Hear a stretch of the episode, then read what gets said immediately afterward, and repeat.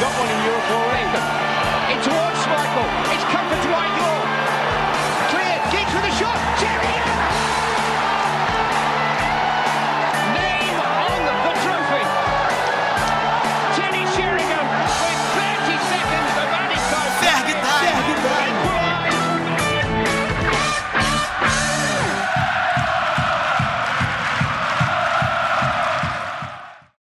Pessoal, tá começando o primeiro Ferg Time dessa temporada, 2021-2022. A gente estava sem gravar desde a final da Europa League, há dois meses, se eu não me engano.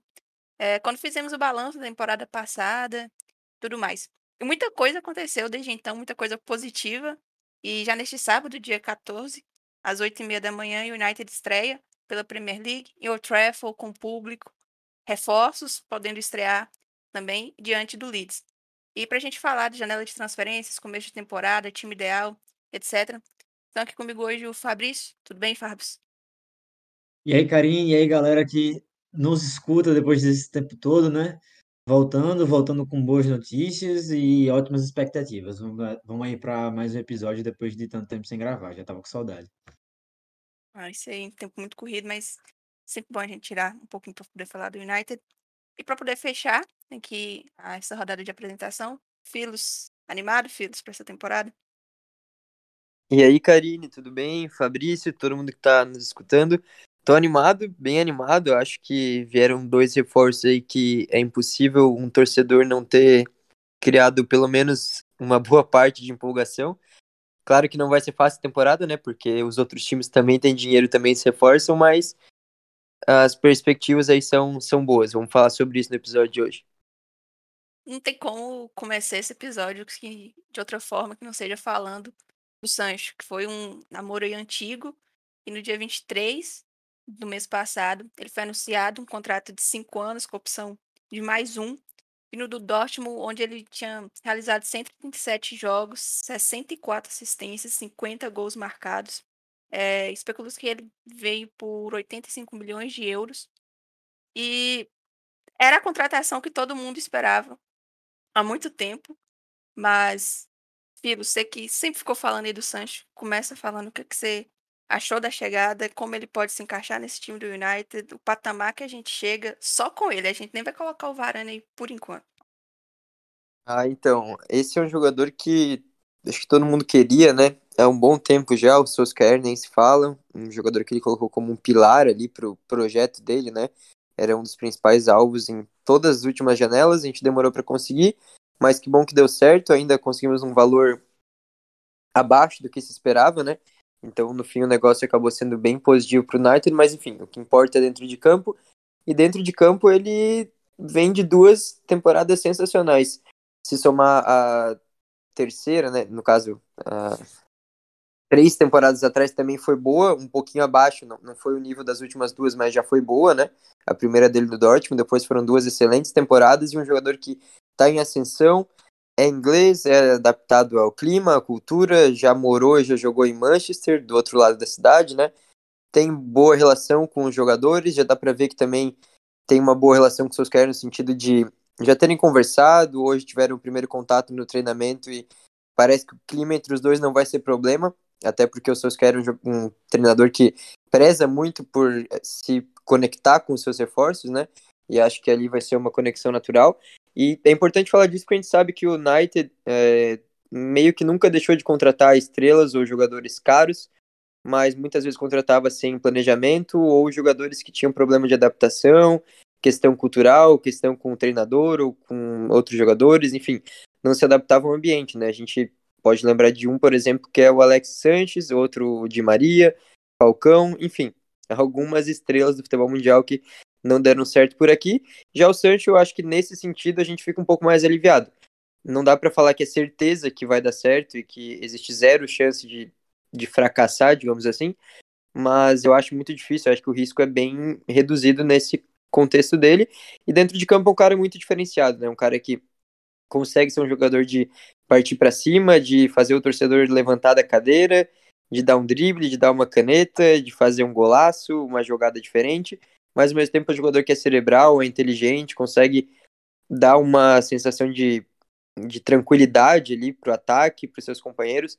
Isso que eu acho que é o mais importante, porque a gente sabe que o United em velocidade e em um jogo mais acelerado é excelente, mas às vezes falta um pouquinho de paciência, um pouquinho de inteligência e de certa uma questão cerebral mesmo, né, de articular o jogo às vezes com mais inteligência para furar as defesas adversárias e também controlar um pouco mais o jogo. E o Sancho, para mim, ele é um pacote completo, digamos assim, né? Então, um jogador que certamente eleva o patamar do time. e as suas expectativas para o Sancho no United? Bom, primeiro de tudo, a lamentação de ele não poder estar presente, provavelmente, em seu nível mais alto desde o começo da, da, da temporada, né? A gente sabe que a Euro vai prejudicar muitos times, né? As consequências da Euro aí dentro do calendário, a gente sabe que muitos times vão ter esses problemas, alguns jogadores que estão desgastados até agora por conta da intensidade do, do torneio, o exemplo, por exemplo, o exemplo do Rashford, né, que vai precisar operar aí depois de tanto tempo postergando um incômodo. As expectativas são as melhores, né? A gente fica com aquela insegurança, o, o medo de dar errado, né? A gente viu alguns nomes caros recentemente não dando o retorno esperado no United. Não foi o que aconteceu recentemente, né? É, acho que desde que o Solskjaer chegou, foram acho que só acertos, pouquíssimos erros nessa questão de, de contratação. Realmente algo que a gente já batia na, na tecla há algum tempo. O United precisava ser mais preciso, precisava ser mais cirúrgico, não tinha mais espaço para ficar gastando dinheiro de forma errônea. E bom, o time tem acertado e as expectativas são as melhores. Né? O Filo já abordou um pouco mais dessa parte tática, falando mais um, um pouco do emocional também traz importância, né? Acho que essa vai ser a primeira temporada em muito tempo que o United já entra claramente favorito em alguns cenários. Não digo favorito para vencer, porque acho que a gente não precisa esperar aí como vai ser os dois primeiros meses, mas com certeza em alguns cenários específicos a gente vai entrar com um grande favoritismo. Só quatro dias depois veio o anúncio de que o clube também tinha chegado a um acordo com o Real Madrid para a contratação do Varane. A gente pensa, né, que tipo de United é esse. Varane que esteve durante 10 anos no Real, conquistou 18 títulos, entre ele 4 Champions, sem contar a Copa do Mundo. E lá atrás, quando ele ainda era um garoto, 18 anos, estava no Lens, é, Ferguson tentou contratar. Daí, hoje a gente consegue. E muito se especulou também que ele não vinha de uma temporada muito boa, mas tem aquela, né? O Real não vem de, um, não vem de uma temporada muito boa, um processo de reformulação. É, o Sérgio Ramos, que era o parceiro dele ao longo desse tempo, em sua maioria também ficou fora da temporada, problemas físicos, etc. Mas, já que eu comecei com o Filos na outra, começo com você nessa, Fabs. Especula-se em, em torno de 34 milhões de libras, zagueiro de 28 anos, que dispensa apresentações. É, acho que a única crítica que ficou meio assim no ar foi realmente pela última temporada dele, mas eu acho que acontece. Você pegar a regularidade que ele veio ao longo de uma década num dos principais clubes do mundo, não é para qualquer um. Como que você vê essa chegada dele a possível parceria com o Maguire? Bom, é, eu tinha expectativa da chegada de um zagueiro canhoto, né? A gente tinha um pouco dessa esperança. Não que a chegada do Varane seja algo negativo, pelo contrário, eu comemorei muito a chegada dele. Fiquei muito feliz. Em algum momento a gente pensou que esse nome poderia ser o Sérgio Ramos, né? Tinha essa expectativa da chegada de um grande nome, de um cara que fosse chegar e jogar, porque depois que o Maguire chegou já tinha ficado nítido que o time precisava de alguém um pouco mais constante, um pouco menos irregular que o Lindelof. Acho que a temporada passada do Varane é um pouco de reflexo também do que foi a temporada do Real Madrid. Não foi uma temporada desastrosa, mas também passou muito longe de ser das melhores temporadas né? Acho que ele oscilou junto com o time. Claro que em alguns momentos ele foi um expoente de grandes problemas daquela equipe, mas assim, ele já provou o valor dele em diversos cenários, em diversos contextos. Não acho que ele seja um jogador que vai nos decepcionar, pelo contrário, é, tendo a solidez que o Maguire tem. Se o Maguire conseguir fazer o Lindelof, o Tonzeb e o Bailey jogarem tão bem em alguns cenários, que não tem porquê a gente não ficar extremamente confiante de que o Varane vai ser realmente a peça que faltava para esse encaixe da nossa defesa ficar completa. Filhos, e as suas impressões sobre a chegada aí do francês? É, eu concordo, concordo com o Fabrício, é um jogador que ele teve uma queda ali depois de ele ter atingido o auge da carreira, digamos assim, em 2018, né, com o título da Copa, mas acho que foi muito acentuado pelo contexto do Real Madrid, que teve um clima ali de fim de ciclo mesmo, né, saída de jogadores importantes, queda de desempenho de alguns outros já que estão mais velhos, né, o Varane ainda é um jogador que tem uma idade boa, digamos assim, e o Varane estava no meio de uma defesa, inclusive, que mudava muito de jogo a jogo. E a gente sabe que para um defensor é muito importante ter uma base ali, né? A gente que torce pro United sabe com um pouco disso, como a nossa defesa melhorou, mesmo que ela não seja perfeita, mas tendo um jogador ali que jogou praticamente todos os jogos de Premier League desde que chegou, né? Que é o Maguire, e a gente conseguiu formar uma dupla com o Lindelof, que se não era perfeita, era certamente melhor que as últimas, porque eles foram bem, claro, cada um no seu patamar, mas foram bem. E tinha uma conexão na maioria dos momentos, né? A gente conhece algumas falhas que já cometeram, mas no geral, assim, a gente percebe que é importante ter uma consistência ali, serem escalados muitas vezes é, em sequência para conseguir realmente se entender dentro de campo. E o Real Madrid sofreu muito com lesões, é, teve muita mudança de formação também. Um jogo jogava com uma linha de três e outro jogava com uma linha de quatro. Então eu acho que o Varane não teve uma estabilidade como ele teve nos outros anos pelo Real Madrid e pela França também. E é claro que isso não exime ele totalmente de alguns erros que cometeu, inclusive em Champions League contra o Manchester City. Mas é um contexto muito importante a gente analisar. Não acho que um jogador do nível dele, da idade dele, da, do preparo que ele tem também, dá para ver que é um jogador que, em condições físicas e psicológicas também, digamos assim, é um cara muito determinado. Não acho que ele vai ter uma queda que vai persistir agora por anos. Eu acho que é questão realmente de contexto, de momento, e nem foi exatamente algo ruim. Foi abaixo do que ele estava antes. Também não dá pra gente pegar e achar que ele jogou num nível Phil Jones ali nas últimas duas temporadas. Se bem que o Phil Jones nem joga, né? Mas enfim, é um jogador que é excelente, é um dos melhores zagueiros do mundo e acho que tem tudo para fazer uma ótima dupla com o Maguire, porque ele tem o que o nosso capitão não tem, né? Que é velocidade, essa imposição, essa condição de fazer um jogo às vezes mais de sobra, né? Algo que o Lindelof não conseguia também, apesar do Lindelof ter algumas qualidades. Então, acho que o encaixe ele vai ser bom, um jogador que assim, para mim foi muito pontual mesmo, oportunidade de mercado excelente. Eu a gente sabia que o United ia atrás de zagueiro, tinha algumas boas opções no mercado, mas algumas, assim, promessas, e o Varane é um cara que tá longe de ser promessa, né? Ele é uma realidade, como a gente falou, teve uma queda? Teve, mas acho que não se discute a qualidade dele, então, contratação bem animadora. E para ver como que as coisas mudam, né? Na temporada passada, lá no início da janela, o Dortmund queria 110 milhões de libras só no Sancho. Nessa janela a gente conseguiu pegar ele e o Varane por 107. Teve questão de pandemia e tudo, mas mostra que o United também já meio que não tá muito aceitando ser feito, ser colocado em situações de negociação para poder aumentar o valor de alguns jogadores e no final das contas não dá retorno nem nada. Mas ainda falando um pouquinho de janela, ainda teve a chegada do Tom Hitton, goleiro, para disputar mais com a terceira posição, né? Acho que ninguém por mais que ele veio bem nos, nos amistosos de pré-temporada, acho que ninguém acredita que ele possa pegar ali uma vaga do DG ou mesmo do, do Henderson. A gente falou de quem chegou, bora falar um pouquinho de especulação e do que a gente acredita que ainda possa ser necessário nessa janela, porque, como eu estava conversando com antes da gente começar a gravar, estava muito animada, não que eu não esteja animada, só que aí você vê um Grealish indo pro City, o Kane podendo ir também, o Lukaku indo para o Chelsea.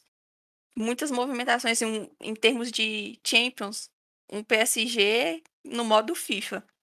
Você já fica assim, poxa, será que só, entre aspas, o Sancho e o Varane vão dar conta de bater de frente com isso, com esses, essas equipes? Enfim, é... vocês acreditam que ainda falta alguma peça para o United poder chegar, não só em Premier League, mas também em Champions League, com aquela sensação, vai bater de frente, Ou acha que só essas duas aí estão de bom tamanho? É, Então, eu acho que condição de bater de frente a gente já tem com o elenco atual. Eu acho que a situação ia mudar bastante se uma das especulações que você falou se concretizasse, que é Harry Kane no City.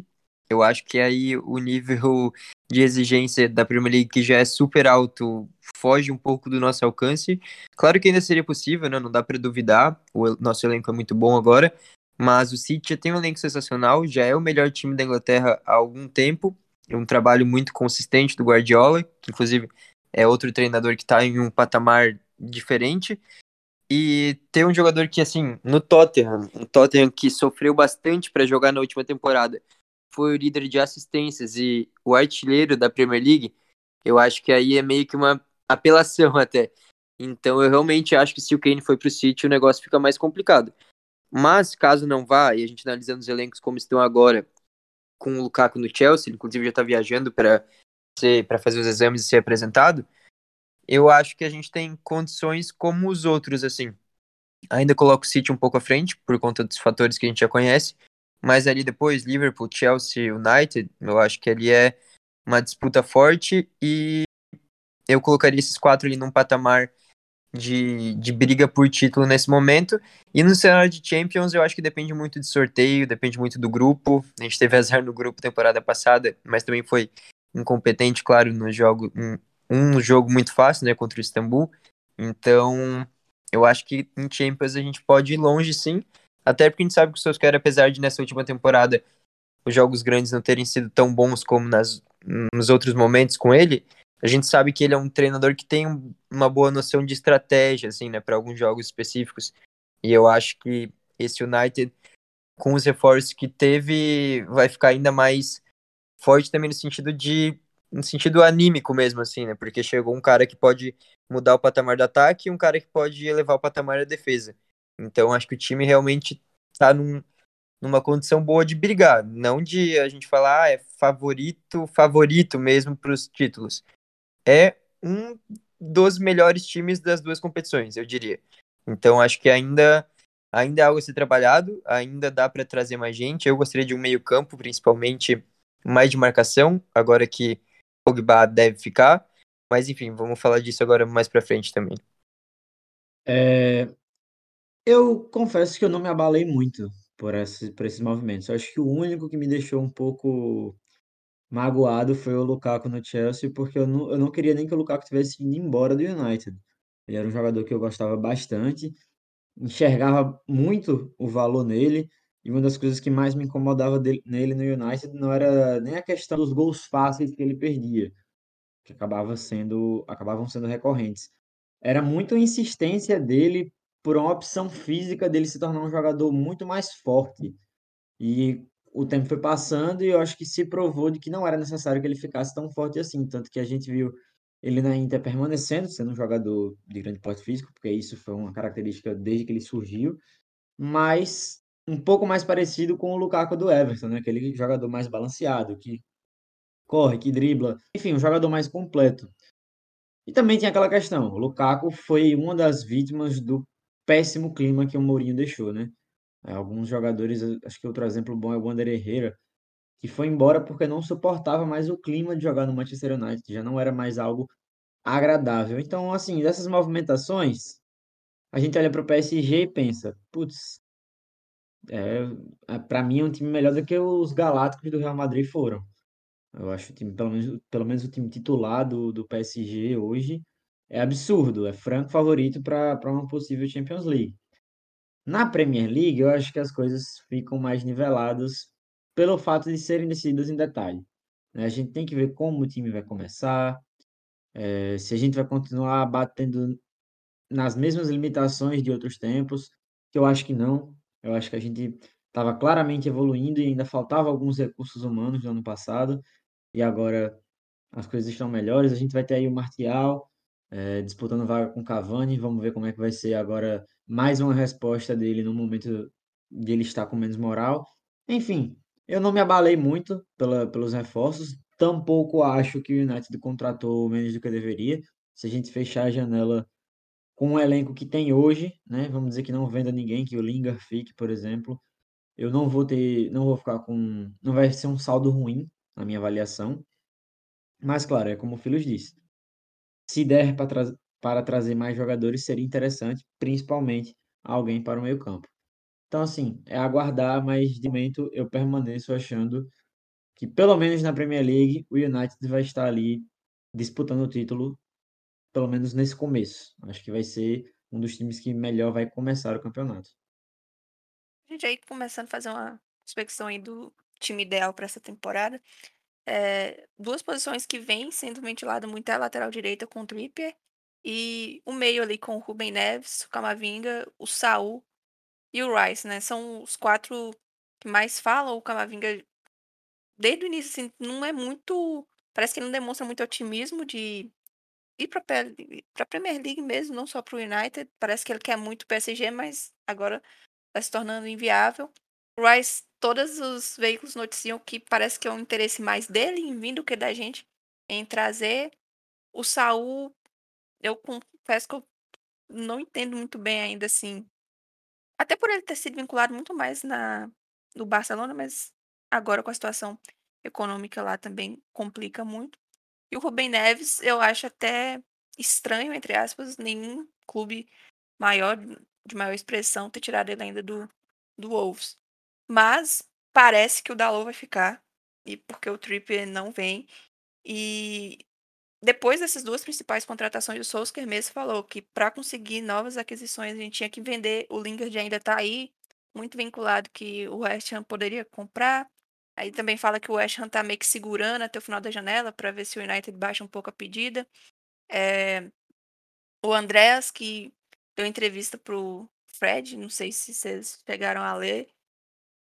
Enfim, quer tempo de jogo e tal. Senão ele queria, gostaria de sair mesmo, mas ele gostaria de sair não por empréstimo. Aí isso me chamou um pouco a atenção, que ele queria sair mesmo definitivo. Eu acho que seria a melhor opção. É, inclusive o Lingard, ele fez uma boa PL e tudo mais, mas não sei, acho que às vezes a gente tem que desapegar, sabe? São jogadores que ficaram marcados, assim como o Smalling ficou marcado, assim como o Jones está marcado, assim como o Young ficou marcado, de uma era que a gente não conseguia, é, não, não conseguiam render e a gente não conseguia também ir para frente.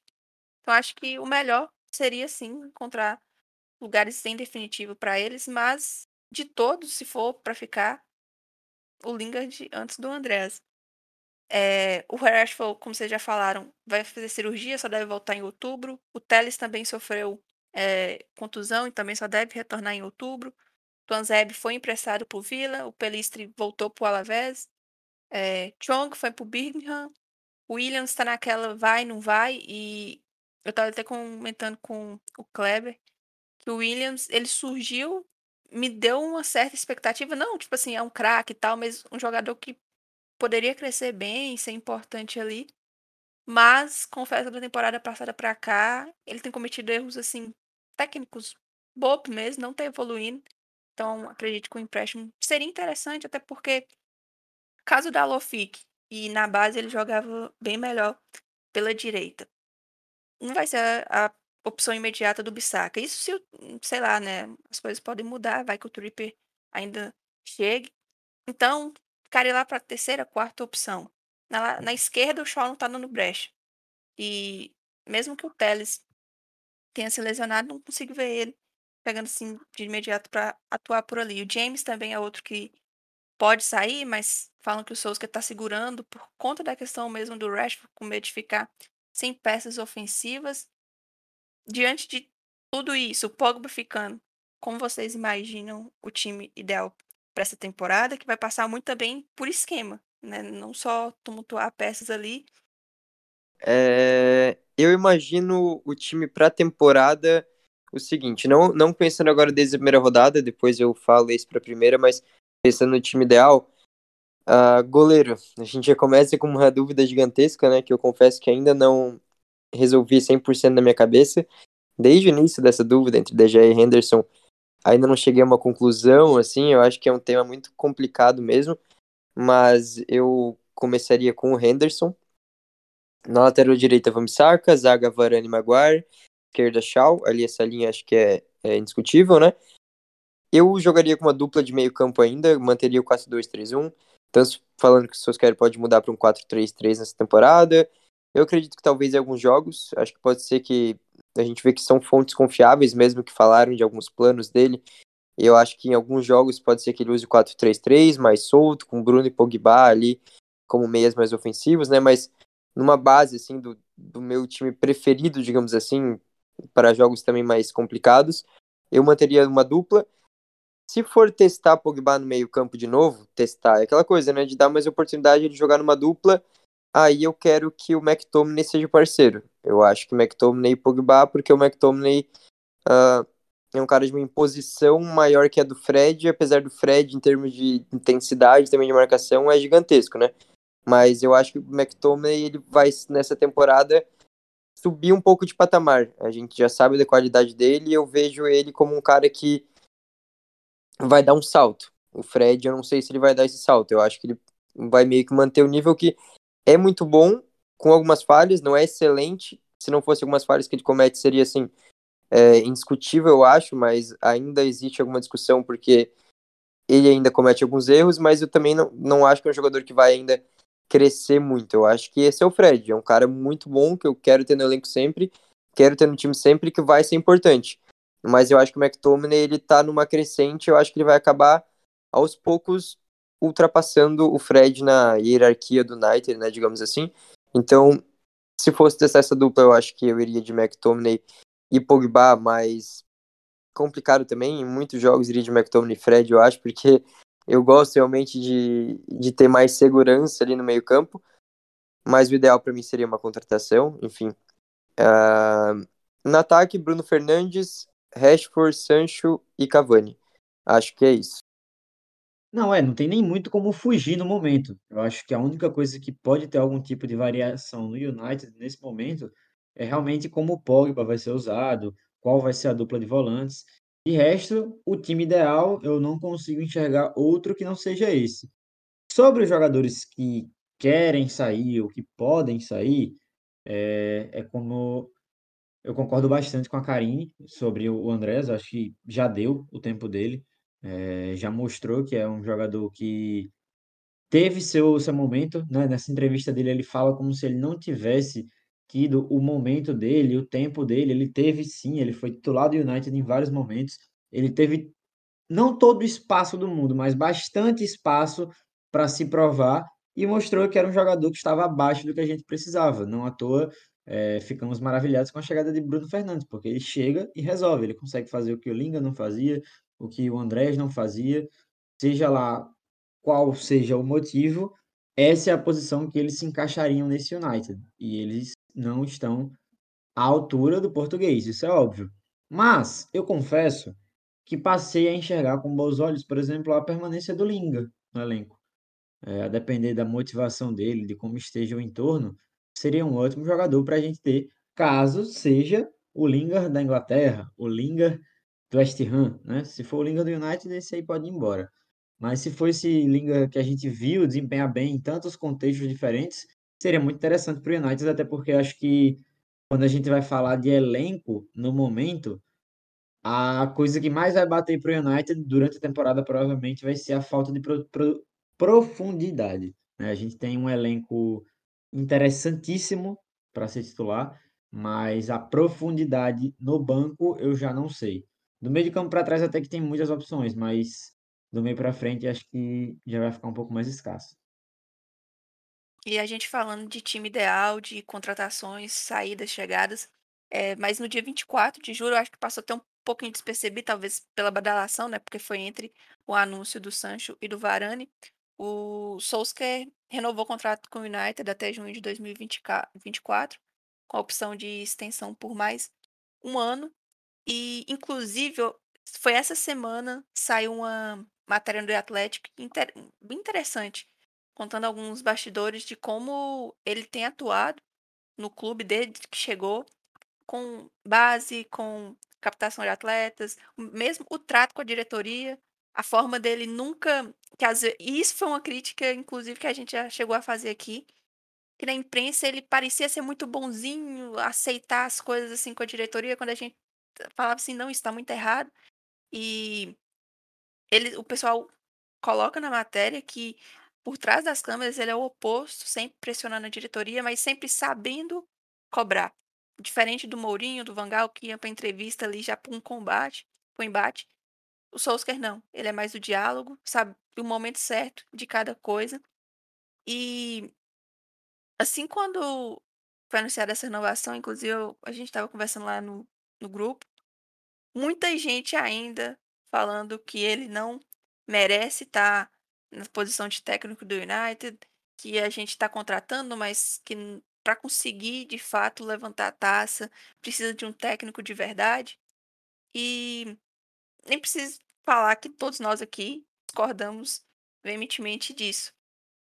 Vocês acreditam que essa renovação do Solskjaer também é um grande reforço, não só para essa temporada, mas para as próximas temporadas, numa visão de curto, médio e longo prazo, visto o que ele tem feito desde que chegou no United, inclusive é, o pessoal resgatou né, aquela entrevista que ele deu quando a gente perdeu para o Everton, 4 a 0 se eu não me engano, ele fala que ele ia ter sucesso no United e que muitos dos jogadores que estavam lá não iam fazer parte disso. Quando você pega e compara as duas escalações daquela derrota e o provável time ideal dessa temporada, 98% do time você pode falar que mudou. É uma grande contratação que passou despercebida também, como vocês veem. Eu acredito que essa é uma temporada super decisiva para ele, né? Se não levantar nenhum troféu, acho que fica difícil a continuidade, mas acredito que vai vir. Mas como que vocês veem essa renovação do Solskjaer também? Bom, confesso que por conta de alguns momentos de instabilidade que a gente teve em alguns momentos da temporada, me bate um certo receio de essas críticas em algum momento fazerem sentido, de que o Solskjaer não está pronto, papapá, papapá. Torço para que não, até porque já defendi o Solskjaer em vários momentos, justamente por acreditar bastante nessa renovação que ele se propôs a fazer. É algo que nem todo mundo teria o aval de fazer. O Solskjaer já demonstrou que tem um senso de aprendizado e de tato muito grande. É, porque eu falo essas duas coisas. De aprendizado, porque eu acho que em todos os momentos que a gente teve uma falha grande, algo que era muito nítido, algo que claramente precisava ser melhorado, pode ter demorado, mas ele foi em busca da melhora. A gente tinha um problema muito grande em jogar propondo as partidas. Isso melhorou muito na temporada passada. A gente tinha um problema muito grande de bola aérea. O United foi lá e contratou é, um treinador exclusivo para isso. E tato, que eu falo, é justamente pelo que todo mundo fala de como ele deixa o clima do Manchester United. Desde o cozinheiro, o porteiro, até o jogador que recebe o maior salário do elenco. Você não vê os jogadores reclamando da postura dele, você não vê ele tendo desgaste com os jogadores, porque ele sabe como é estar aí, né, sendo um jogador do Manchester United, e ele sabe muito bem como blindar todo mundo. Então as coisas podem estar acontecendo muito fora da curva, muito do jeito errado, mas ele sabe como blindar cada um para recuperar outros, ou então para mandar embora mesmo, né? Ele conseguiu fazer a limpa que ninguém tinha feito, né? Ele conseguiu mandar Young, Smalling e uma série de jogadores. E eu acho interessante porque o Filos, Filos quando escrevia lá para o ESPN FC, ele já batia nessa tecla muito antes do Solskjaer ser contratado. Eu lembro que era algo que eu sempre lia nos textos dele, a necessidade de renovação no United, a necessidade de certos nomes irem embora. E o Solskjaer conseguiu chegar e fazer isso. E uma coisa que também me marcou muito foi a notícia, né, que saiu no, não sei se foi no The Athletic foi no Telegraph, que ele ficou frustrado com, com a janela do, do United na temporada passada, né, como o United não conseguiu contratar os nomes que ele mais queria, e ao invés dele fazer críticas públicas, ele foi dentro da cúpula, da alta cúpula no, no clube. Então, ele sabe o caminho das pedras, ele sabe como tratar as pessoas e ele reconhece em muitos momentos é, os degraus abaixo que ele possa estar perante outros treinadores, mas ele sabe e pelo menos tenta aprender os caminhos que são necessários para que o United consiga permanecer ali. E bom, são duas temporadas com a gente se classificando para a Champions League, duas temporadas que o United chegou em é, chegou forte para disputar alguns títulos, por exemplo, a, a Europa League. Então, assim, pode não, pode não ser o nosso principal objetivo, mas ele já mostrou que ele consegue montar um time competitivo. E acho que também falta grife ao Solskjaer, né? Acho que em muitos momentos é isso. Tem muito essa, essa coisa do, do twitteiro profissional, de querer avaliar muito pela grife, pela grife, pela grife, e esquece do, do, das diversas coisas que ele vem abordando. O trabalho é realmente lento. Mudar a quantidade de coisas erradas que tinham no United realmente leva tempo. E, bom, acho que não tem ninguém mais respaldado do que ele para isso, porque desde que ele começou, acho que foram muito mais acertos do que erros. A ver se a gente vai disputar título, título essa temporada. Concordo com a Karine, se a gente pelo menos não disputar, realmente fica um pouco chato.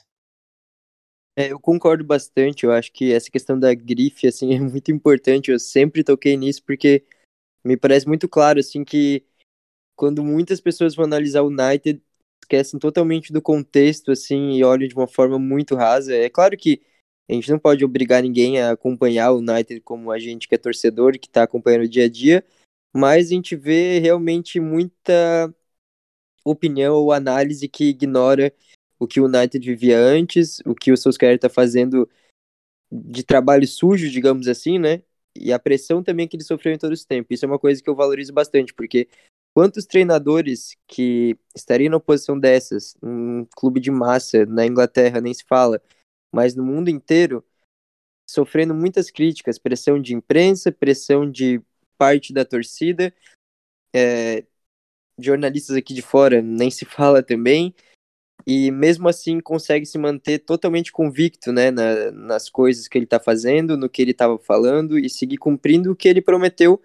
Eu acho que é algo subestimado mesmo nele, essa força mental que ele teve para realmente ignorar o barulho, esse barulho raso, digamos assim, né? Ele dá para ver que ele foca no que realmente faz sentido. O Fabrício falou sobre melhorar contra jogar contra defesas fechadas, melhorar no sentido da bola parada, agora atrás da, de membros para a comissão técnica para isso e tal, mas no sentido de coisas rasas ou que vão só no sentido de ignorar o contexto mesmo, dá para ver que ele consegue se blindar e blindar, blindar o elenco muito bem. Então eu acho que realmente é um cara que, se talvez tivesse um nome diferente, viesse de um outro time, às vezes o torcedor gosta de novidade, gosta de ver um cara novo lá, às vezes uma promessa no sentido de treinador, de um time diferente, ali debaixo da Premier League, ou uma liga alternativa, como a Alemanha, a Espanha. Parece que para o torcedor esse cara é mais inteligente, mas é uma visão até meio de estereótipo, eu acho.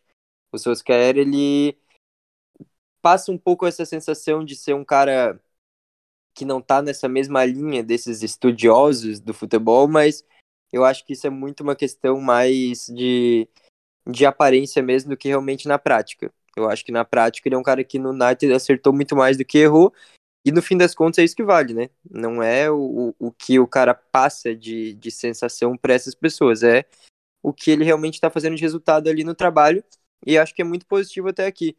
Eu concordo que tem pontos que precisa melhorar, concordo que não é perfeito, Concordo que tiveram alguns momentos ali de uh, desânimo, né? Mas esse desânimo nunca contagiou o elenco, nunca foi um desânimo que realmente fez o United estagnar. A gente viu que o time conseguiu continuar crescendo mesmo depois de alguns pontos baixos ali em algumas temporadas. E essa reformulação no elenco, que o Fabrício falou que eu falava na, lá no ESPN FC ainda, era algo muito importante e que esse que eu acho que é o contexto que as pessoas ignoram. As pessoas às vezes pegam, olham o elenco e falam, pô, o United tá com esse elenco e com esse treinador, como assim? Como se fossem coisas assim que são conflitantes, assim, como se o Solskjaer simplesmente chegou e recebeu esse elenco em mãos. Na verdade, a gente que acompanha de perto sabe que o elenco era totalmente diferente quando ele chegou. A gestão do elenco era feita de uma forma bem ruim. Questão de salários, questão de prioridades, questão de planejamento era muito fraca no United, então ele teve que consertar tudo isso para que o United tivesse um elenco como que as pessoas olham hoje. Então, para mim, não faz nenhum sentido a pessoa olhar o elenco e falar que, pô, elenco sensacional, mas que pena que o treinador é esse. Eu acho que é meio que até uma falta de respeito, assim, porque ele que meio que fez com que o United tivesse essas condições, né? Agora a gente vai descobrir se ele vai ser o cara para mais um passo, né? Ele foi dando os passos, agora é um mais definitivo, que é de disputar de fato o título e não é disputar Europa League ou FA Cup, né? É disputar Premier League, Champions League até o final. Falar de levantar a taça eu acho como obrigação eu acho que não dá porque concorrência é forte, mas disputar até o final é obrigação, né? Então agora é hora de elevar ainda mais a cobrança, mas eu continuo assim confiante nesse trabalho de Solskjaer. Só fala como se todo esse cenário, todo esse momento atual fosse apesar dele, né? E não por causa dele. É, a gente já vai se encaminhando aqui para o final desse episódio e deixar para vocês falarem as expectativas para essa temporada. É, tem o um sorteio da Champions, então é algo aleatório. Como vocês falaram aí, vai que a gente dá azar, vai que a gente dá sorte, tomara, e pega um caminho possível até uma final. A Premier League ainda tem essa questão de janela, quem vai, não vai, reforços que chegarão, até mesmo no próprio United, vai que a gente consegue vender aí um, sei lá, um Lingard, um Andreas, o próprio Márcio, o pessoal tava do Mirror, se eu não me engano, tava falando que ele estava sendo cotado lá na Inter para substituir o Lukaku. É, e um ponto que a gente falou muito do meio-campo, e eu queria que vocês falassem brevemente aí colocando também dentro dessa expectativa para a temporada o Van de Beek, porque sempre fica aquela, ele vai ser aproveitado, como vai ser aproveitado, o que está acontecendo. É, tem até uma foto, ele está bem mais parrudo nessa temporada, bem mais forte, fisicamente falando, e em termos de informações né, que os jornais vão soltando, sempre dando conta que ele quer muito permanecer no United, quer muito lutar pelo espaço dele, respeita muito as decisões do Solskjaer, os companheiros, e destacando esse mental dele, de não querer desistir, ah, não fui aproveitar na primeira temporada, vou caçar um outro lugar para jogar. Não, eu quero ficar aqui, quero lutar pelo meu espaço.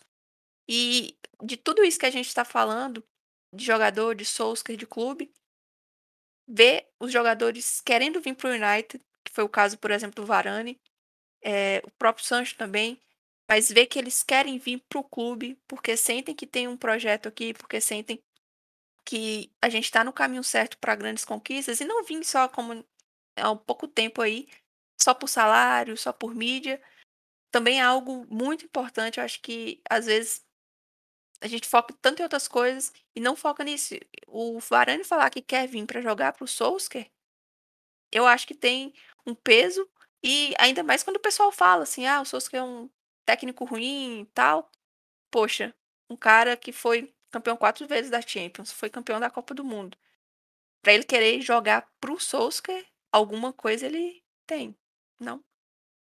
É, então, essa é uma questão importante também a gente tratar, porque acho que vai muito nessa linha que eu citei de novo da grife, né? Eu acho que às vezes se fosse um treinador fazendo o mesmo trabalho, mas tendo talvez um, um panorama diferente ali de onde ele veio, da forma que ele é apresentado para a imprensa, da forma que ele se apresenta para a imprensa, talvez alguns torcedores que ainda não, não estão convencidos, ou neutros, ou enfim, pessoas no geral, achassem algo maravilhoso, né? Um jogador do nível do Varane falar que quer jogar para o treinador, tratariam como sinal de evolução, eu acho.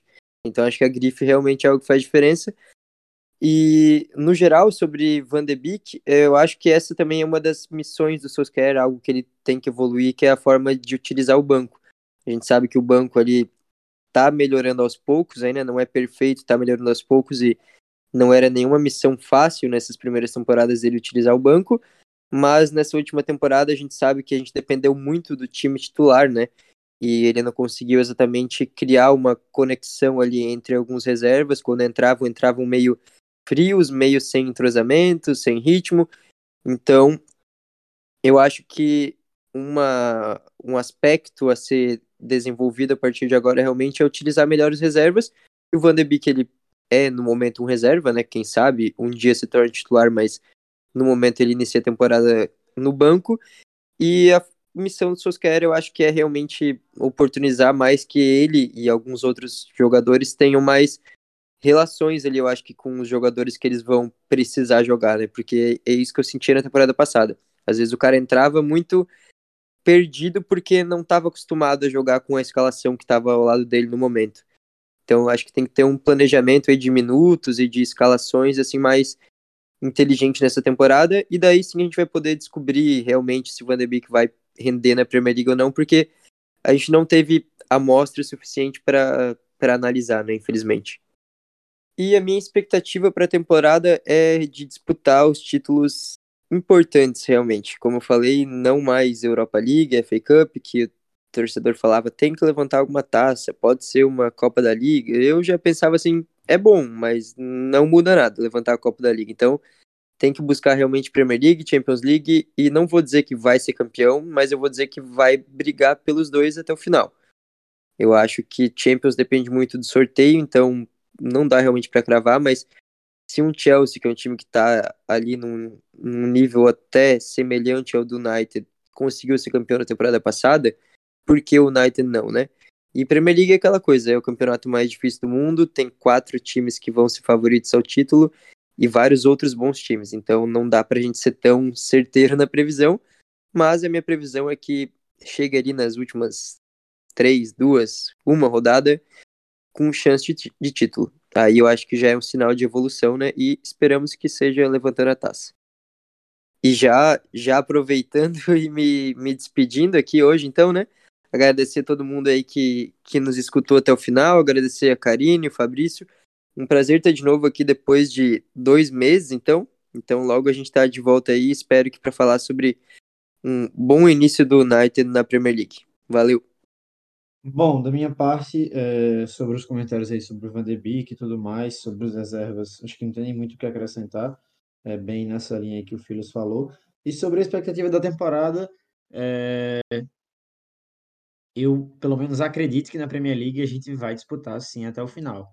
Na Champions eu já acho um pouco mais difícil, é, tanto pelo nível dos rivais, quanto por alguns cenários que, que o United pode, pode se encontrar ao longo do ano. Não sei, mas as, as expectativas são ótimas, são ótimas. A gente vai começar a temporada com um elenco fantástico, né? Na verdade, em termos práticos não começa, né? Porque nem todo mundo vai estar à disposição, mas acho que é a temporada mais animadora desde, desde a chegada de José Mourinho né? A gente tinha grandes expectativas quando ele chegou. Eu acho que essa é a mais animadora desde então. Então, assim, expectativa lá no alto. Espero que quando a gente retorne aqui para mais um episódio, hoje eu acabei me embolando muito com as palavras, perdi o costume de falar, mas espero que quando a gente volte aqui para mais um episódio, seja para comentar de um excelente início do Manchester United. Então, muito obrigado a você, Karine, muito obrigado ao Filos e a todo mundo que ouviu até aqui. E é isso. Ficando por aqui e até a próxima. Mas é isso, agradecer quem ouviu até aqui. Falar que o Fact Time está disponível no nos principais agregadores: Spotify, Deezer, Google Podcasts, iTunes, é, Castbox.